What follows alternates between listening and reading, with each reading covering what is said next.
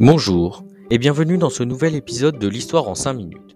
Aujourd'hui, nous partons en Chine à la fin des années 80 pour tenter de comprendre les origines du massacre de la place Tiananmen.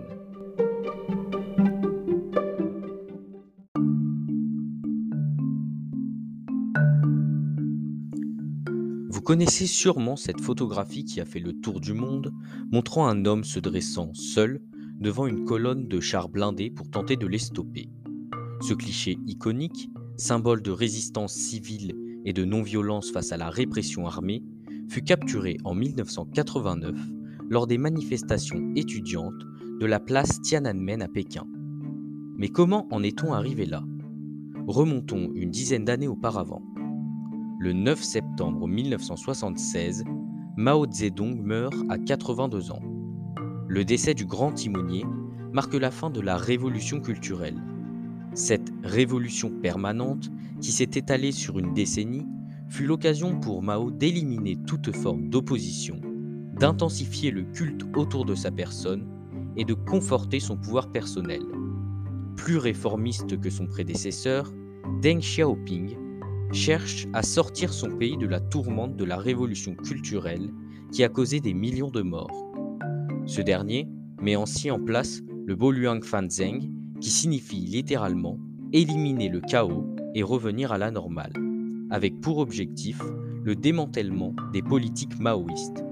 Plus tard, le petit timonier lance le programme Réforme et Ouverture, voulant moderniser le pays, notamment à travers la politique des quatre modernisations. Dans une optique libérale, le numéro 1 du Parti communiste chinois cherche également à ouvrir son pays sur le monde en favorisant les échanges à l'international.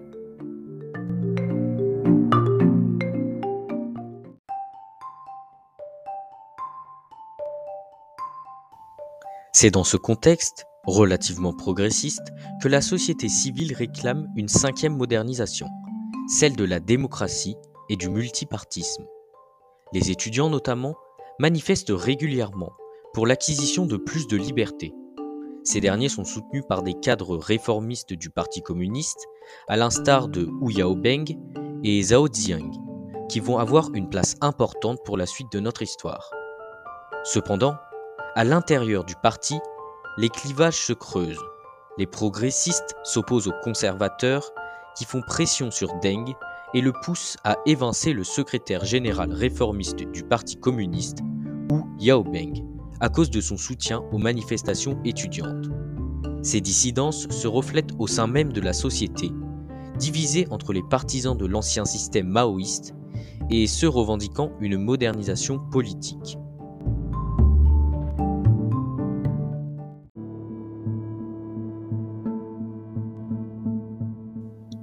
Le 15 avril 1989, Hu Yaobeng décède des suites d'une crise cardiaque admiré par une grande partie de la population, sa mort va être l'élément déclencheur de manifestations spontanées à travers le pays.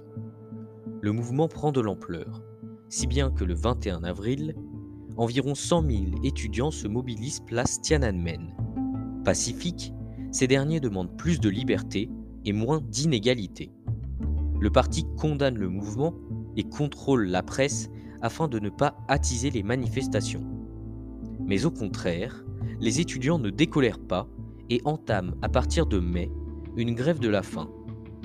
Les images des protestations se diffusent à travers le globe grâce à la visite de Mikhail Gorbatchev à Pékin.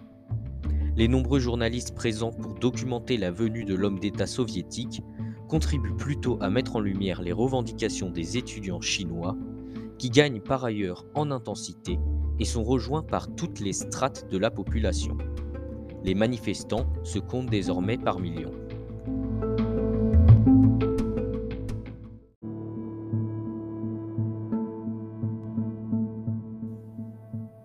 C'est dans ce contexte que le gouvernement décide d'appliquer la loi martiale et de mobiliser l'armée pour calmer les contestataires dans les rues de Pékin. Les choses basculent le 3 juin 1989. Six semaines après le début des manifestations, Deng Xiaoping ordonne à l'armée de faire évacuer la place Tiananmen. Les contestataires se défendent comme ils le peuvent, en érigeant des barricades, en brûlant des bus ou en jetant des pierres aux soldats. Alors, les soldats commencent à tirer à balles réelles sur les manifestants. Au sein même de l'armée naissent des dissidences, si bien que des scènes improbables se produisent, à l'instar de l'affrontement entre la 27e et la 38e armée.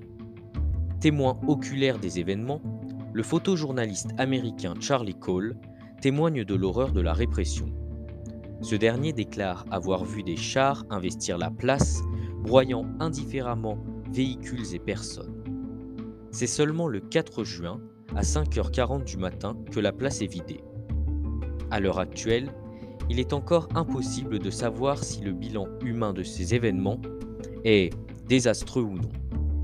Tandis que les États-Unis évoquent 10 000 morts, Amnesty International estime plutôt que le bilan s'élève à 1000 décès. Le sujet est encore sensible en Chine. Dans le pays, on ne trouve sur Internet aucune trace à propos des manifestations de la place Tiananmen, comme si cela n'avait jamais eu lieu. Comme si le gouvernement voulait à tout prix éviter un nouvel élan de protestation, la société chinoise est, depuis 1989, plus muselée que jamais, et l'empire du milieu semble se situer aux antipodes de la démocratie.